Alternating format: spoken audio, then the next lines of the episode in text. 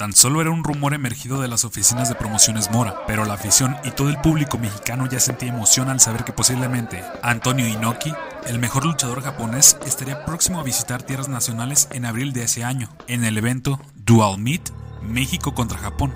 Sin dudarlo, el luchador que el señor Flores había designado para enfrentar a este monstruo del ring era Kanek, quien debido a su triunfo ante el legendario Low Test por el campeonato UWA el año anterior, tenía la debida preferencia del sabio promotor. Sin embargo, Tinieblas consideró prematura la designación, ya que según su punto de vista, él era quien debía enfrentar al japonés. El 4 de marzo, Tinieblas subió al ring del toreo acompañado por el Rayo de Jalisco para enfrentar a Canek y a Ray Mendoza, encuentro que perdió debido al salvajismo de los rudos. Tinieblas, que no quería medirse en un terreno violento contra Canek, se sentía seguro para derrotarlo en el terreno científico.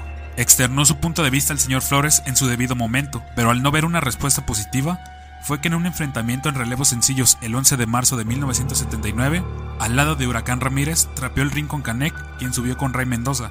Canek quería luchar rudo, Tinieblas le respondió. Los rudos estaban en un gran momento, pues ambos eran campeones del mundo avalados por la UWA en las categorías completo y semicompleto respectivamente. Tinieblas se dedicó a acorralar a Kanek hasta que el combate se tornó violento, pero nunca Tinieblas retrocedió ante el campeón del mundo y logró una victoria importante para poder tener una oportunidad al campeonato del Maya, lo que después a la postre sería una oportunidad contra el japonés. La lucha titular entre estos dos hombres llegó y no solo estaba en juego el título mundial, sino también la oportunidad de representar a México en la importante batalla contra la superestrella japonesa, pero eso solo la empresa y los luchadores lo sabían, pues como no estaba confirmada la presentación de Inoki, no podían anunciar algo más que una batalla por el título de peso completo de la UWA. Tinieblas ofreció un gran encuentro, pero esta vez fue la excepción. En verdad, el gigante sabio tenía un hambre de triunfo evidente, desde su llegada al ring, se le veían las ganas de triunfar y durante el encuentro nos regaló lances y llaves de primera, que sacaron de ritmo Kanek.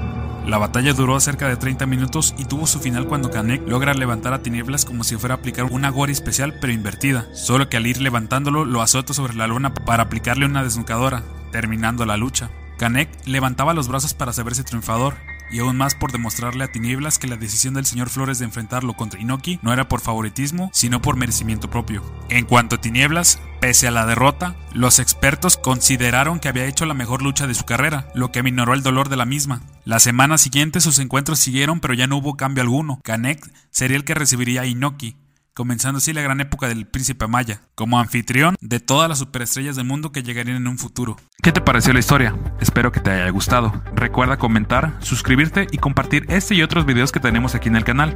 Recuerda seguirnos en Spotify y Facebook como Leyendas Enmascaradas. También recuerda escuchar el programa de radio Alto Rendimiento y Ahora los Deportes por el 107.9 de FM o por la página de Facebook Radio U de Geocotlán, todos los jueves en punto de las 7 de la noche.